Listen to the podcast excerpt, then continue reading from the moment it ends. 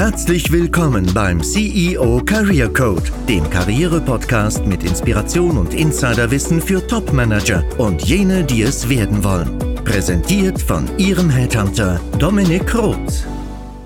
Möchten Sie eher am Teutonenstrand in Italien Ihren allsommerlichen Tar erhalten oder an einem einsamen Strand auf den Malediven? Natürlich ist zweites teurer, hat aber die höhere ja, emotionale Rendite. Das Strandbeispiel passt ganz gut, denn ich möchte mit Ihnen heute über die sogenannte Blue Ocean Strategie sprechen. Was meine ich damit?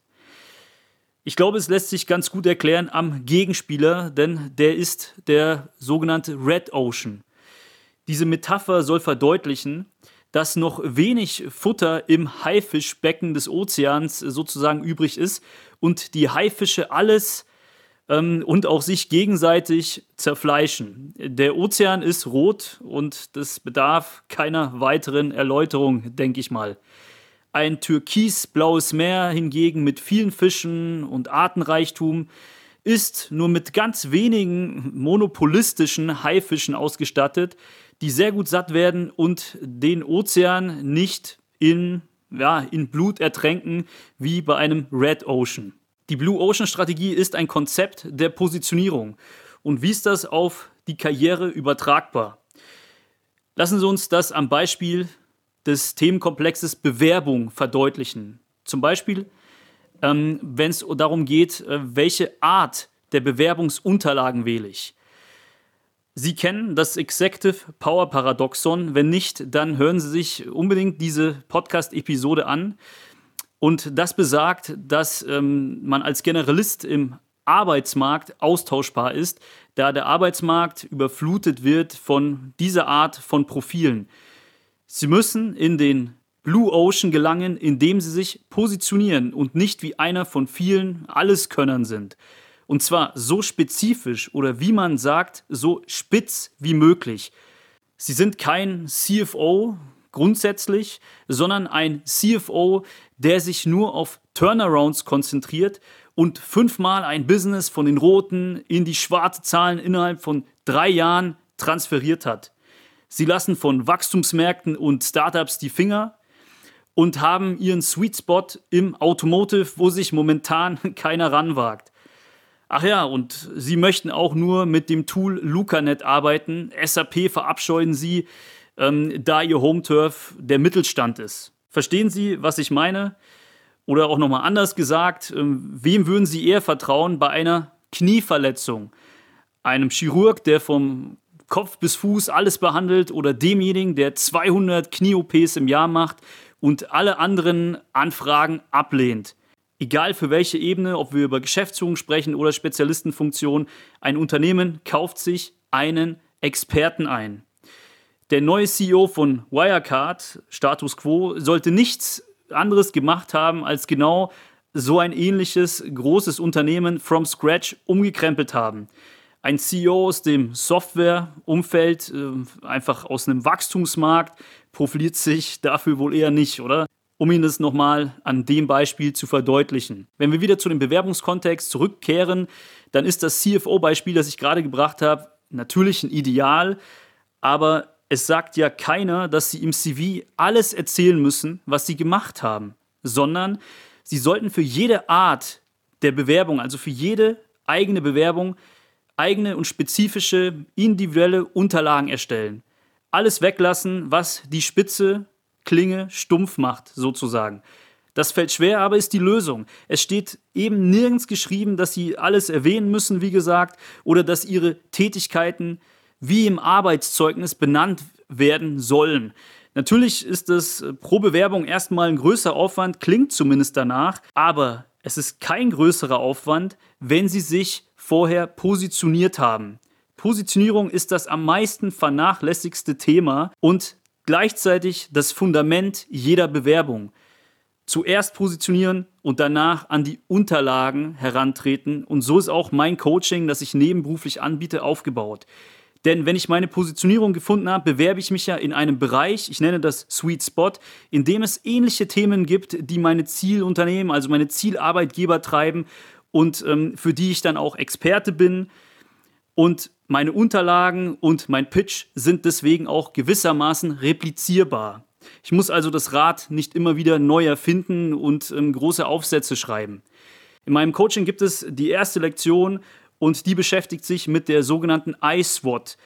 Also beschäftigt sich damit, wie sie ihre Positionierung finden und Chancen auch für sich im Arbeitsmarkt recherchieren. Und darauf wird die meiste Zeit verwendet. Die Unterlagen per se gehen dann ehrlich gesagt ganz schnell. Ähm, also für die Positionierung nehmen wir zum Beispiel, wenn ich das in einem Coaching begleite, zwei Sessions und für die ja, Unterlagenerstellung ehrlich gesagt nur eine halbe Stunde. Denn wenn Sie sich dann auf Basis dieser Positionierung bewerben, dann tun Sie das, wie gesagt, sehr viel effizienter und erfolgsversprechender.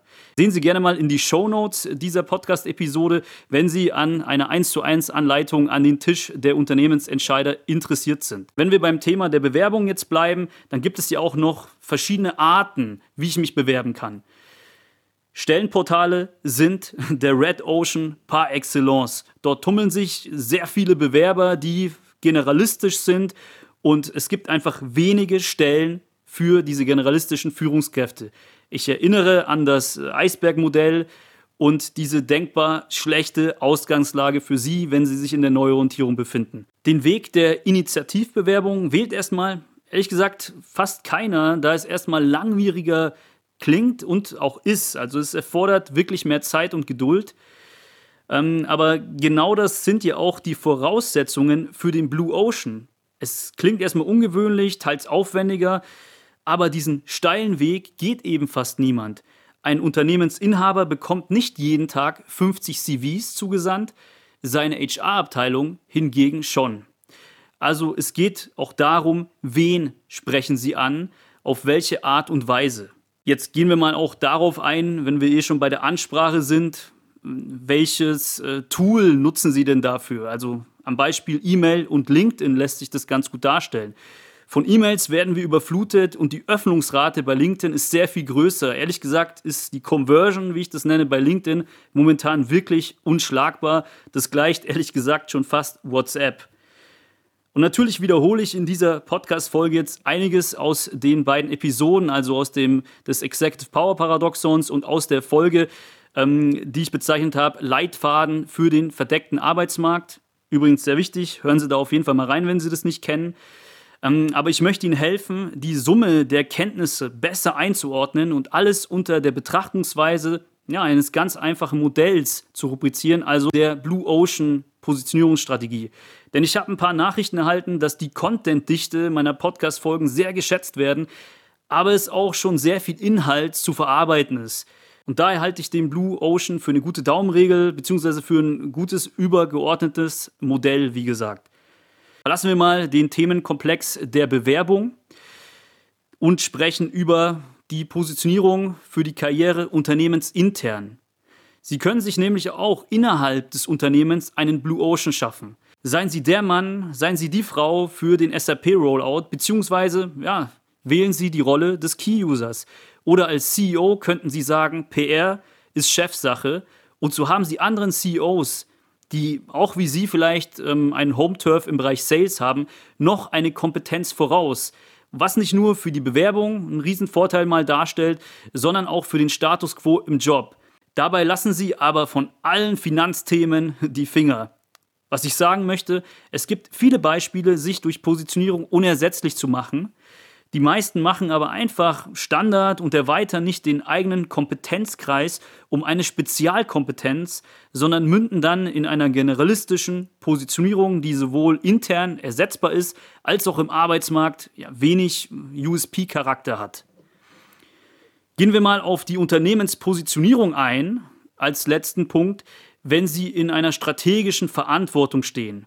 Die Top-Manager, die ich kenne, streichen alle Produkte der Cash Cow sukzessive und erschaffen einzelne, wenige, zielgerichtete Stars, um jetzt im BCG-Portfolio zu sprechen. Ich kenne auch einen CEO, der aus 20 Sensorikprodukten drei Kategorien mit jeweils einem Produkt gebildet hat. Die ersten zwei Jahre waren hart, aber danach war das Unternehmen in einem Blue Ocean Oligopolmarkt. Oder jemand, der alle Software-ERP-Lösungen eines Herstellers komplett gekillt hat, alle Distributorenverträge gekündigt hat und genau ein Core-Product, das in Richtung IoT geht, entwickelt hat und dahingehend einen internen Vertrieb aufbauen konnte. Und ähm, dieser CSO ist jetzt der gefragteste der Branche. Eines möchte ich Ihnen sagen, wenn wir wieder über das Szenario der Neuorientierung sprechen. Der gute Mann braucht keinen fünfseitigen CV, wenn er sich umorientiert und war auch seit Jahren nicht mehr auf Stepstone. McDonald's ist nicht durch die Produkte, sondern durch die Preisstrategie in einem Oligopolmarkt. Der Blue Ocean betrifft an sich jede strategische Ebene des Unternehmens. Die Aufgabe des strategischen Managements ist meines Erachtens zumindest, das Unternehmen in einen Blue Ocean zu führen und die Positionierung dorthin als steten, iterativen Prozess zu betrachten, der wahrscheinlich auch nie abgeschlossen ist. Als ich mich als Personalberater in jungen Jahren ähm, sehr spitz positionieren musste, um eben auch als Experte zu gelten, da habe ich mir einen ganz einfachen Leitsatz von Bruce Lee immer ins Gedächtnis gerufen. Denn Bruce Lee fürchtete niemanden, der tausend verschiedene Kick-Variationen beherrscht, sondern den Gegner, der einen einzigen Kick tausende Male trainiert hat. Robben vom FC Bayern München macht in der Bundesliga immer den gleichen Trick. Wenn Sie sich erinnern, ähm, der läuft in die Mitte, um dann am Ende abzuziehen, aber trotzdem stoppt ihn irgendwie niemand. Es geht nicht darum, besonders kreativ was komplett Neues zu erfinden, sondern Dinge zu streichen, die nicht wirklich relevant sind für eine spitze Positionierung. Ich hoffe, ich konnte so ein bisschen Inspiration geben, wie es gelingen kann, den Blue Ocean zu finden. Beim Thema Bewerbung kann ich Ihnen helfen, wenn Sie möchten. Melden Sie sich für ein kostenfreies Erstgespräch an. Link dazu finden Sie in den Show Notes. Aber mein klarer Appell an Sie, und ähm, der betrifft auch jeden Bereich der Karriere und Strategie. Finden Sie Ihren Sweet Spot Ihrer Strategie, also Ihren Blue Ocean, und verwässern Sie nicht die Positionierung. Ihr Dominik Roth.